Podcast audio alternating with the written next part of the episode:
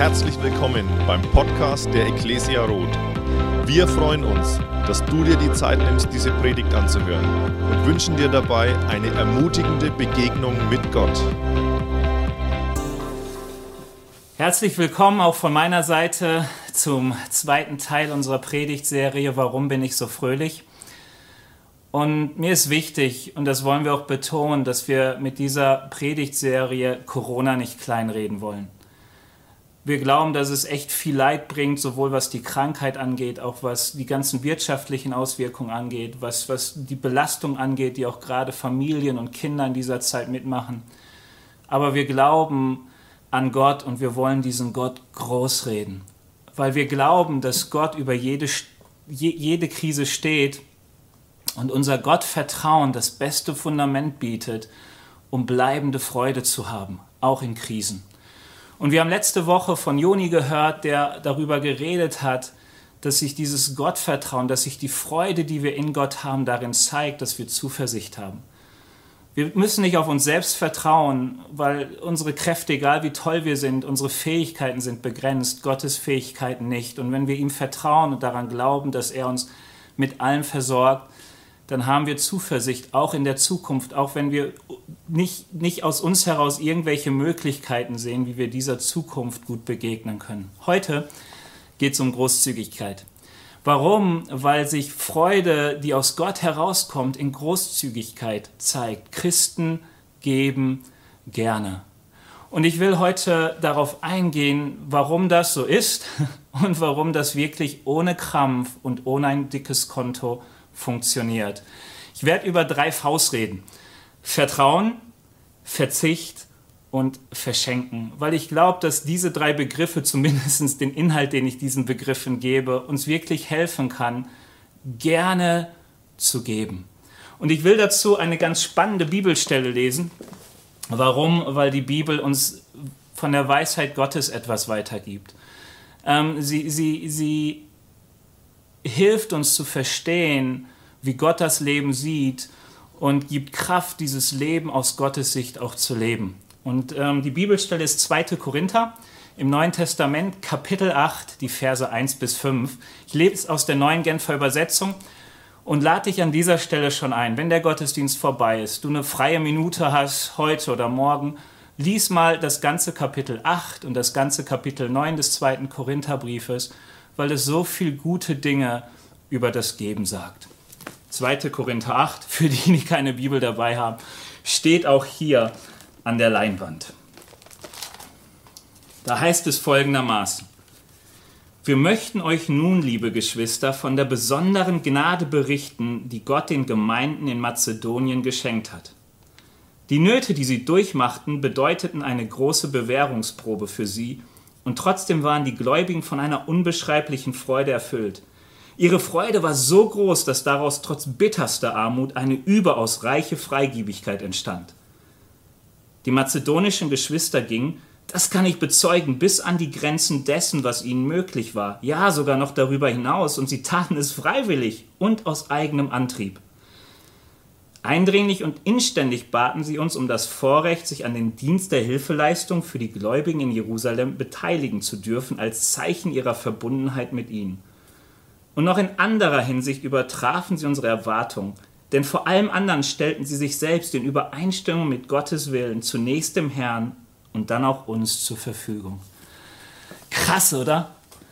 Also Paulus ist beeindruckt von den Gemeinden in Mazedonien, im Griechenland, in einer Region, da gehört zum Beispiel die Gemeinde in Thessaloniki dazu, in Philippi dazu, ähm, und Paulus war beeindruckt, weil, sie, weil er sagte, hier war eine Gemeinde, da waren Christen, die waren eigentlich bitterarm, aber sie hatten eine Riesenfreude daran, richtig viel zu geben, damit andere Gemeinden, nämlich die Gemeinden in Jerusalem und die Christen dort unterstützt werden. Und Paulus stellt diese Christen in Mazedonien als Vorbilder und sagt, guckt euch das an, sie gaben gerne, sie gaben freiwillig, sie gaben so viel. Was für ein schönes Vorbild für Großzügigkeit und was für ein schönes Vorbild dafür, dass wenn wir Freude in Gott haben, auch großzügig sind. Das Erste, was mir auffällt, was, wie funktioniert das? Wir brauchen Vertrauen. Und wir brauchen Vertrauen nicht in ein dickes Bankkonto, sondern wir brauchen Vertrauen in einen Gott, der seinen Kindern gerne gibt und immer versorgt. Ich glaube, dass viele von uns denken, Mann, wäre ich nur Millionär, dann wäre Geben gar nicht schwer. Ähm, das, das Freude aus Christus gibt nicht, weil wir viel Geld auf dem Konto haben. Aus Freude, die wir in Christus haben, geben wir, weil wir viel Vertrauen in einen Gott haben, der uns überreich beschenkt hat. Das ist das, was Vers 8 im Korintherbrief sagt. Ähm, nein, Vers 9, dass die Gemeinde in Philippi diesen Jesus kennengelernt hat, der Gott ist, der, der im Himmel war, der alles hatte. Ein Wort von ihm und die ganze Welt sähe anders aus. Und dieser Gott hat alles verlassen, ist richtig arm geworden, ist für uns gestorben. Warum? Damit wir reich werden. Und sie lernen diesen Jesus kennen, der uns ein Bild gibt von Gott dem Vater. Und über diesen Vater sagt der Herr Jesus, er ist unser, der gute Vater, der uns in allem versorgt. Matthäus 6, ganz, ganz toll, wenn du Christ bist. Das darfst du aussaugen, das sollst du glauben, weil Jesus da sagt, sag mal, ihr müsst euch keine Sorgen machen, weil Gott dafür sorgt, dass ihr Essen habt, dass ihr Trinken habt, dass ihr Kleidung habt. Schaut die Vögel an, schaut die Blumen an, wie wunderbar hat Gott das gemacht, wie gut sorgt er dafür, dass es schön aussieht, dass die Tiere genug haben, Glaubt an diesen Vater, der euch in allem versorgt. Dieses Wort, das Gott euch gibt, er ist für euch, er sorgt für euch. Das ist eure Sicherheit, das ist das Fundament dafür, dass ihr geben könnt. Und du siehst Jesus selbst, der hier auf Erden ähm, jeden Menschen heilte. Er fragte nicht danach, bist du danach dankbar oder bist du nicht. Er gab großzügig, man könnte manchmal sagen verschwenderisch ähm, in Jesus so ein Beispiel dafür, dass die Liebe Gottes immer gibt, dass sie gibt, dass sie gerne gibt. Jesus selbst, der, der alles verlassen hat, um uns zu geben. Ich hoffe, du kennst diesen Jesus und du hast es schon erlebt, dass man diesem Gott vertrauen darf und dass die Sicherheit, die wir haben, nicht im Besitz liegt, die Bedeutung, die wir haben, nicht in unserem Besitz liegt, sondern in dem Wert, den wir in Christus haben. Dieser Gott, der für uns ist, dieser Gott, der alles für uns verlassen hat. Wenn du dieses Fundament nicht hast, wenn dein Vertrauen, deine Sicherheit nicht in Gott ist, dann musst du dir selber Sicherheiten schaffen, von denen aus du geben kannst. Das kann zum Beispiel dieses dicke Konto sein, dass du sagst, weißt du, wenn ich genug Geld habe und ich mache am Ende des Monats eine Abrechnung, meine Abrechnung, ich merke, da ist Geld übrig, dann kann ich aus diesem Überfluss geben. Das ist der Grund, warum manche Leute nie geben, weil das nie passiert. Das ist der Grund, warum manche geben, aber überhaupt keine Freude haben, weil sie das Gefühl haben, sie geben etwas aus, ihrem, aus ihrer Sicherheit weg. Ja, du kannst vielleicht viel geben, weil du nicht gelernt hast, Nein zu sagen. Und wenn jemand sagt, boah, kannst du, kannst du, kannst du, dann gibst du, gibst du, gibst du, mit dem Ergebnis, dass du total unglücklich bist, dich dauernd ärgerst. Aber die Mazedonier gaben, obwohl sie nichts hatten, äh, komme ich noch zu, ähm, und freuten sich überreich daran, dass sie diese Möglichkeit hatten. Absolut freiwillig, betont Paulus. Die wurden nicht gedrängt, die wollten, die drängten darauf. Wir möchten geben, es ist uns wichtig. Deswegen lade ich dich ein, diesem Gott zu vertrauen, der dir ein Fundament für Großzügigkeit gibt, der dir ein Fundament für Freude gibt, die, die, der dir ein Fundament für Zuversicht gibt. Und wenn du dieses Gottvertrauen nicht hast und merkst, wie schwer es dir fällt, möchte ich dir zwei Tipps geben. Das eine ist, Vertrauen entsteht, weil man jemanden kennenlernt und sich dieser Mensch als treu erweist. Das eine ist, ich lade dich ein, lies die Bibel. Psalme, Neues Testament, alles Testament. Du wirst dort überall einen Gott finden, der die versorgt, die ihm vertrauen. Manchmal mit Manna aus dem Himmel, manchmal weil Raben was anbringen, manchmal weil der Krug nicht leer wird oder weil ein Junge mit fünf Broten und zwei Fischen Tausende satt machen kann. Es wird nicht weniger. Gott hat so viele Möglichkeiten, Möglichkeiten, die wir nicht erdenken, nicht erträumen und nicht erbitten können. Aber er versorgt dich. Wie kannst du es merken? Lies sein Wort und fang an, ihm zu vertrauen. Und damit komme ich zum zweiten Punkt. Die Bibel nennt das Zehnter.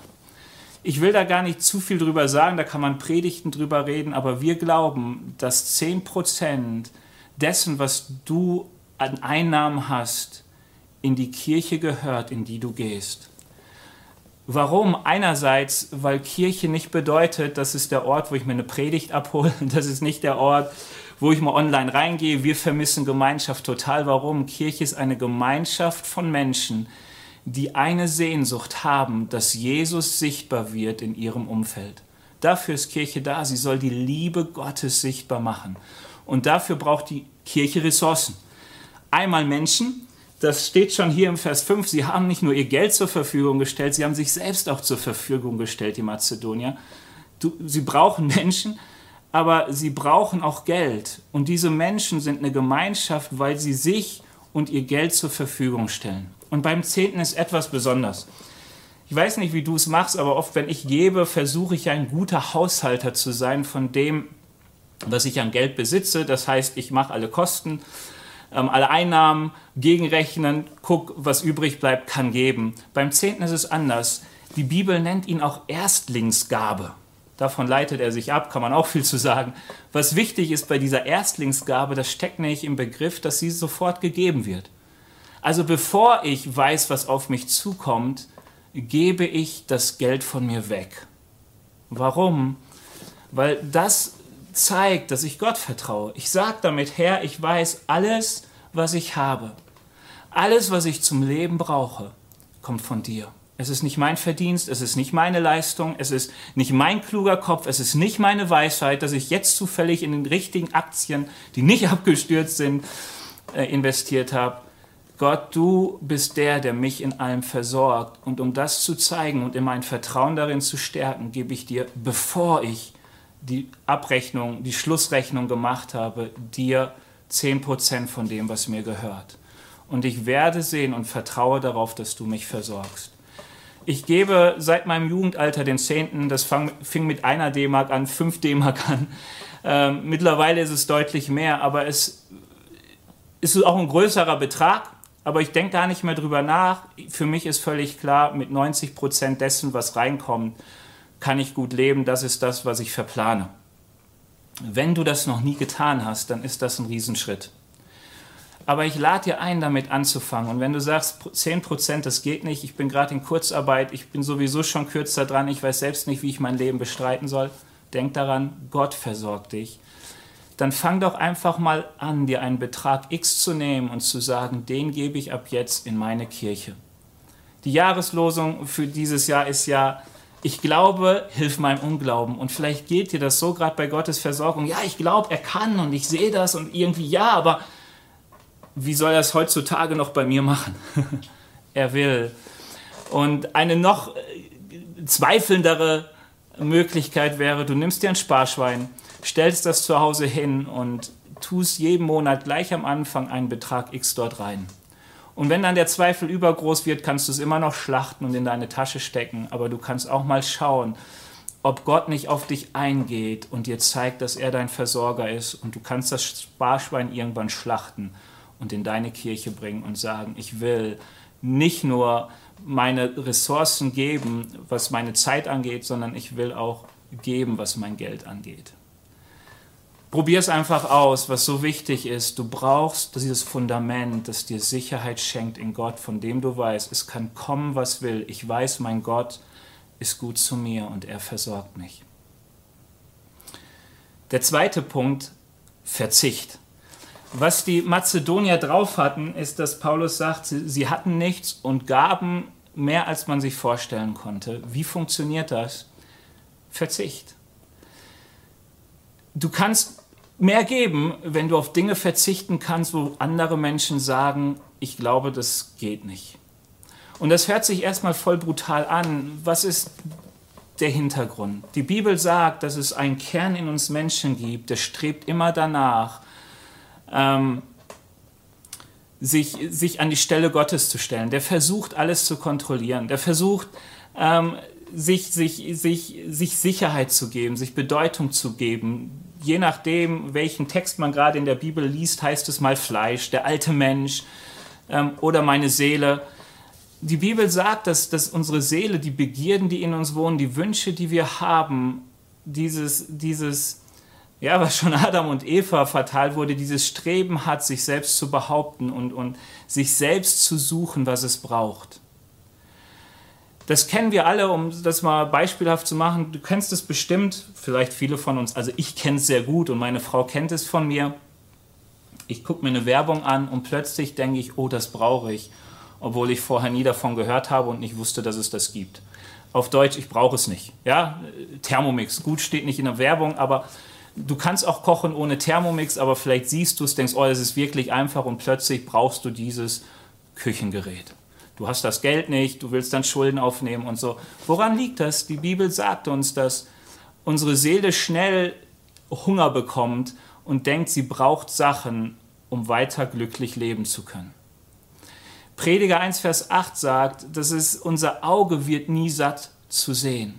Und das ist das, die Erfahrung, die wir, denke ich, schon alle gemacht haben, dass du dieses Glück, das du in Dinge legst, dass das nicht von langer Dauer ist. Und die Bibel sagt uns, es ist so wichtig, dass wir unserer Seele helfen, dass wir unsere Seele lehren zu verzichten. Dass wir ihr helfen, die Bedürfnisse, die sie hat, nicht sich selbst, ja, ähm, sie, ja dass diese Bedürfnisse nicht von uns selbst irgendwie befriedigt werden, sondern dass wir diese Antwort in Gott suchen. Ich will einfach mal so ein paar Beispiele machen, damit das klar wird, was heißt es, so eine Seele, die, die nicht Verzicht gelernt hat. Ein Zeichen kann zum Beispiel sein, dass deine Zufriedenheit abhängig ist von dem, was du hast oder nicht hast ich habe was nicht, ich bin unzufrieden, das Haus ist nicht da, das Auto ist nicht da oder vielleicht das Smartphone ist nicht da, was auch immer, du bist unzufrieden, weil du denkst, du hast Mangel. Die Bibel würde sagen, es ist so wichtig, dass deine Seele in Gott zur Ruhe kommt und du erlebst, dass dieser Gott, der ist, der dich überreich beschenkt. Er wird dir alles geben, was du zum Leben brauchst. Und wenn ein Auto gerade nicht drin ist, dann ist es nicht das, was du gerade zum Leben brauchst. So wichtig, lass deine Seele Ruhe finden. Paulus schreibt das in Philippa 4, er sagt, ich kenne absoluten Überfluss und ich kenne absoluten Mangel. Aber mit beiden bin ich gut vertraut und habe es gelernt, damit umzugehen. Ich bin in allen Situationen meines Lebens zufrieden. Warum? Weil die Zufriedenheit von Paulus nicht in dem lag, was er hatte oder nicht hatte, sondern in dem lag, was Gott ihm gab. Und er hat gemerkt, in Gott bin ich überreich beschenkt. Ein anderer Punkt kann sein, dass ähm, deine Sicherheit eben doch nicht in Gott liegt, sondern deine Sicherheit im gut gefüllten Bankkonto, in deiner sicheren Rente, in all diesen materiellen Sicherheiten liegt. Wir sind ja angeblich das mit bestversichertste Volk der Welt. Warum? Wir lieben Sicherheiten, die wir in der Hand haben. Corona-Krise, mir kann nichts passieren, ich habe gut vorgesorgt. Und genau davor warnt die Bibel. Wir können dafür mal Lukas 12, Vers 19 angucken. Da sagt ein Mann zu sich selbst folgendes. Seele, du hast reichen Vorrat da liegen für viele Jahre, ruh dich aus, iss, trink, sei fröhlich. Und ich lese das so, lese das so, ruh dich aus, iss, trink, sei fröhlich, dann merke ich, genau dieses Streben habe ich im Innern. Das würde ich mir freuen, ich würde mich über diese Sicherheit freuen, dass ich sagen kann, jo, Seele, iss, trink, sei fröhlich, genieß das Leben, du hast ausgesorgt. Aber Jesus erzählt dieses Beispiel, um davor zu warnen, genau das zu tun das zu tun, dass man sich Sicherheiten selbst baut, auf denen man sich ausruht und nicht Gott zu seiner Sicherheit macht. Das ist Götzendienst. Jakobus 5, 1 Timotheus 6, überall wird darüber geschrieben, wie gefährlich es ist, sein Vertrauen, seine Sicherheit im Besitz zu geben. Die Bibel sagt uns, wenn du viel hast, fang an, viel wegzugeben. Hier im zweiten Korinther sagt Paulus sogar ähm, den Mazedoniern, bitte, oder den Korinthern, bitte fangt an zu geben. Aber gebt nicht mehr, als ihr habt. Also macht keine Schulden dafür, wichtig.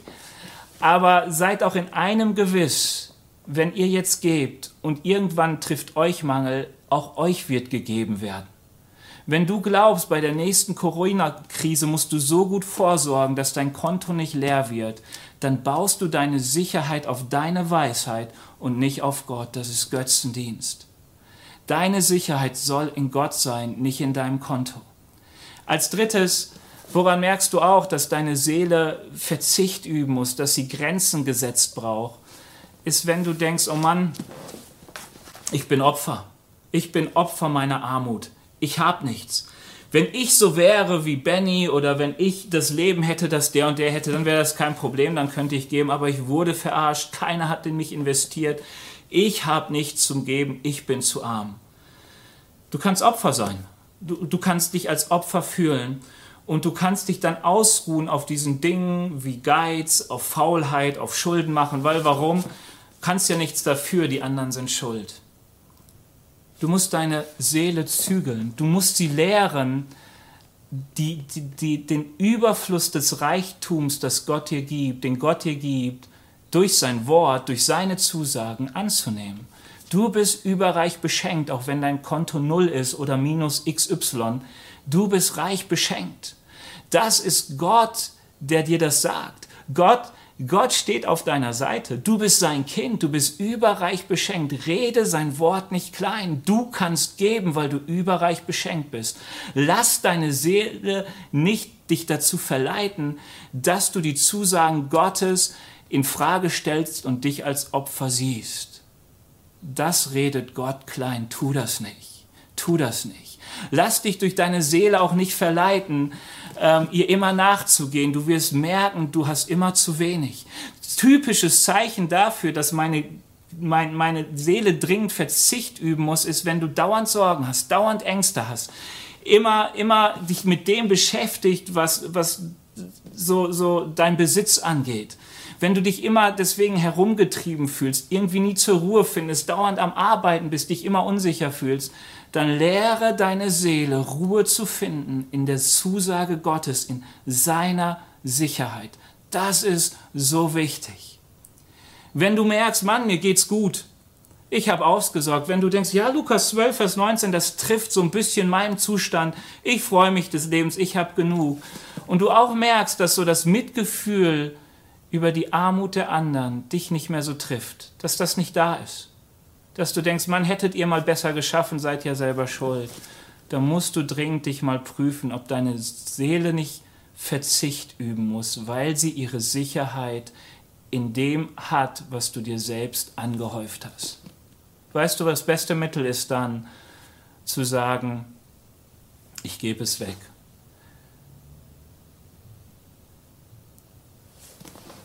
Diese, diese Frage, der Zustand meiner Seele und wo sie Verzicht üben muss, ist immer eine Frage zwischen Gott und dir. Und ist ganz wichtig. Ist ganz wichtig. Ähm, das kann nicht jemand anders bestimmen. Gott hat nichts gegen Reichtum. Christen müssen nicht arm sein, überhaupt nicht. Aber es ist wichtig, dass dieser Besitz nicht zum Götzen wird in meinem Leben. Es ist wichtig, dass, dass meine Seele nicht zügellos alles verschwenden kann. Dass sie nicht sagt, ich habe es mir verdient, ich kann jetzt, ich darf jetzt. Sondern dass du frei bist, dass deine Seele ihre Ruhe hat in Gott, weil sie sich von Gott geliebt fühlt, weil sie sich von Gott geschenkt weiß.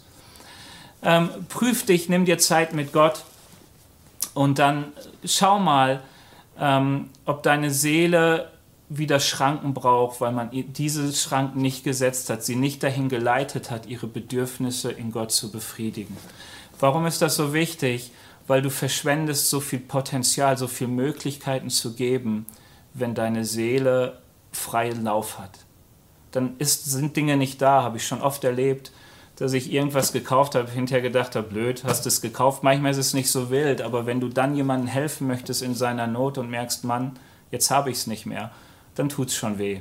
Weil warum? Ich liebe das Geben und Geben ist schön, Geben macht Freude. Und damit komme ich zum dritten Punkt, nämlich Verschenken. Wenn wir großzügig sind, verschenken wir nicht Geld, wir verschenken nicht nur irgendwie Besitz, sondern eigentlich ist in jedem Schenken, in jeder Großzügigkeit schwingt Liebe mit, schwenkt Dankbarkeit mit, schwenkt Freude mit, schränkt, ähm, kommt, kommt äh, Wertschätzung mit. Du verschenkst ja einen Wert. Menschen fühlen sich plötzlich beachtet und, und freuen sich nicht nur darüber, dass sie irgendetwas bekommen haben, sondern dass Menschen ähm, ja, Großzügigkeit beschenkt. Geben ist seliger als nehmen. Das, das trifft nicht nur auf den zu, der beschenkt wird, sondern auch auf den, der schenkt. Und ich möchte dir Mut machen oder dich einladen, entdecke Großzügigkeit für dich. Ich bin total dankbar, dass ich in meinem Leben viele Vorbilder habe, viele Menschen kennengelernt habe, die großzügig leben. Als erstes sind da meine Eltern und meine Eltern sind da deswegen, weil ich sie seit Jahrzehnten kenne und etwas erlebt habe, wie sie mehr und mehr gelernt haben, Gott zu vertrauen. Ich glaube, dass manche Situationen, die sie erlebt haben, da würde ich heute noch vor Sorgen im Viereck springen. Ich wüsste nicht, wie ich, wie ich mit dem Nichtshaben zurechtkommen würde, trotz all den Verpflichtungen, die da sind. Und wenn ich heute ihr Leben betrachte, dann merke ich, ihre Sicherheit ist in Gott. Ihre Sicherheit ist in Gott. Und sie sind großzügig, nicht weil das Konto dick ist, das ist es gar nicht, das könnte viel dicker sein, wären sie nicht so großzügig. Ähm, aber ich erlebe, ihre Sicherheit ist in Gott und deswegen geben sie gerne. Sie geben gerne auch an uns Kindern, an Freunde ins Reich Gottes hinein. Und ich profitiere sehr, unser, der Lebensstandard, den ich habe, hat sehr profitiert von dem und profitiert von dem, was meine Eltern mir gegeben haben. Und ich weiß, ihnen würde es besser gehen. Sie hätten viel mehr Sicherheiten, hätten sie es nicht getan. Aber ich glaube, nein, ich bin mir sicher, sie bereuen es nicht, sondern sie freuen sich daran, dass sie geben dürfen und sie wissen, ihre Sicherheit ist in Gott. Ich erlebe es hier in der Kirche sind so viele Menschen, die vorbildlich sind und eine Person ist mir im Kopf, bei der ich vor ein paar Wochen war, ähm, natürlich im Sicherheitsabstand und so, von Tür zu Treppenstufe. Und sie sagte mir, dass sie vor ein paar Tagen ins Bett ging und Gott zu ihr gesagt hat, du kommst mit weniger klar, du, du kannst noch mehr geben. Und ich sagte etwas, die Person ist echt nicht reich. Die hat echt nicht viel. Und sie hat mir das nicht so gesagt, oh Benny, Gott hat mir gesagt, ich soll noch mehr geben. Sondern sie hat gestrahlt dabei, hat gesagt, Benny, weißt du, ich kann noch mehr verzichten, ich kann noch mehr geben. Und die hat so gefreut, geben ist seliger als nehmen. Und ich freue mich so über diese Vorbilder, die mir zeigen, geben ist so ein Geschenk. Gott belohnt uns nicht für das, was wir zurücklassen, wenn wir sterben, sondern für das, was wir gegeben haben. Dazu noch ein paar Tipps. Ähm, einfach weil ich manchmal als Pastor erlebe, dass Menschen irgendwo hingeben, aber ihren eigenen Haushalt vergessen.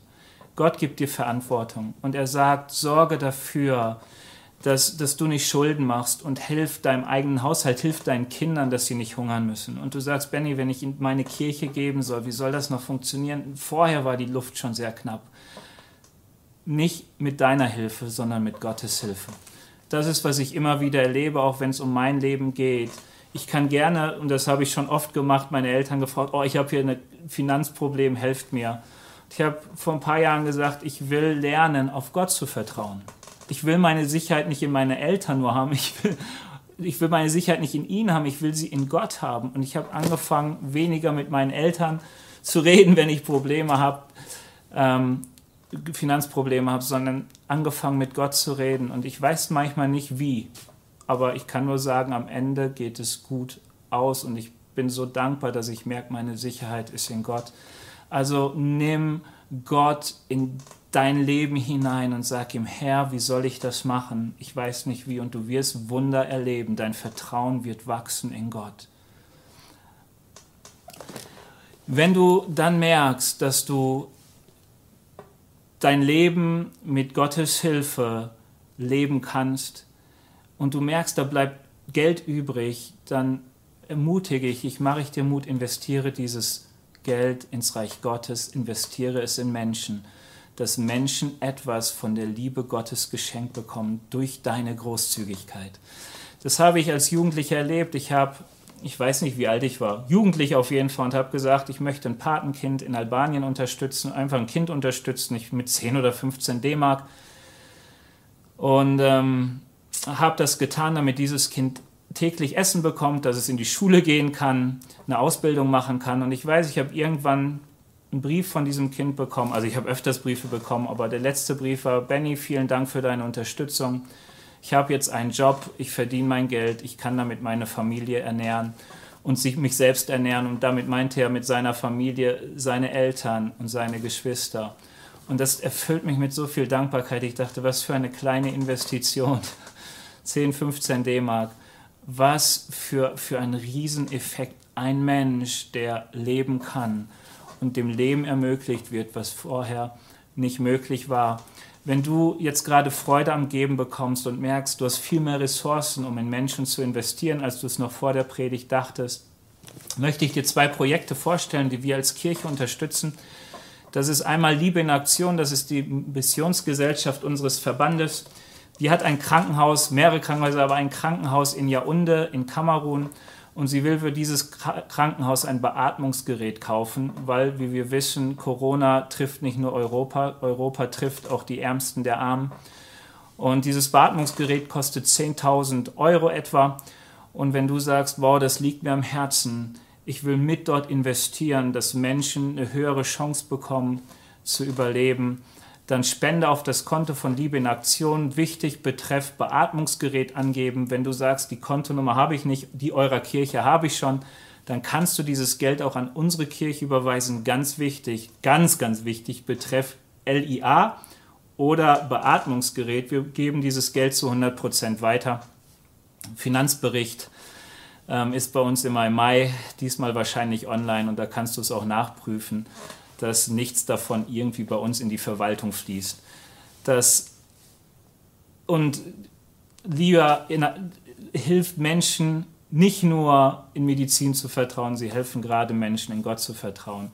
Das andere Projekt, das ich vorstellen will, ist 1000 Plus. 1000 Plus ist eine Organisation, die Frauen im Schwangerschaftskonflikt beraten. Und sie haben ein Ziel, sie haben das Ziel, dass möglichst viele Frauen ein Ja finden zu dem Kind, das in ihrem Bauch heranwächst.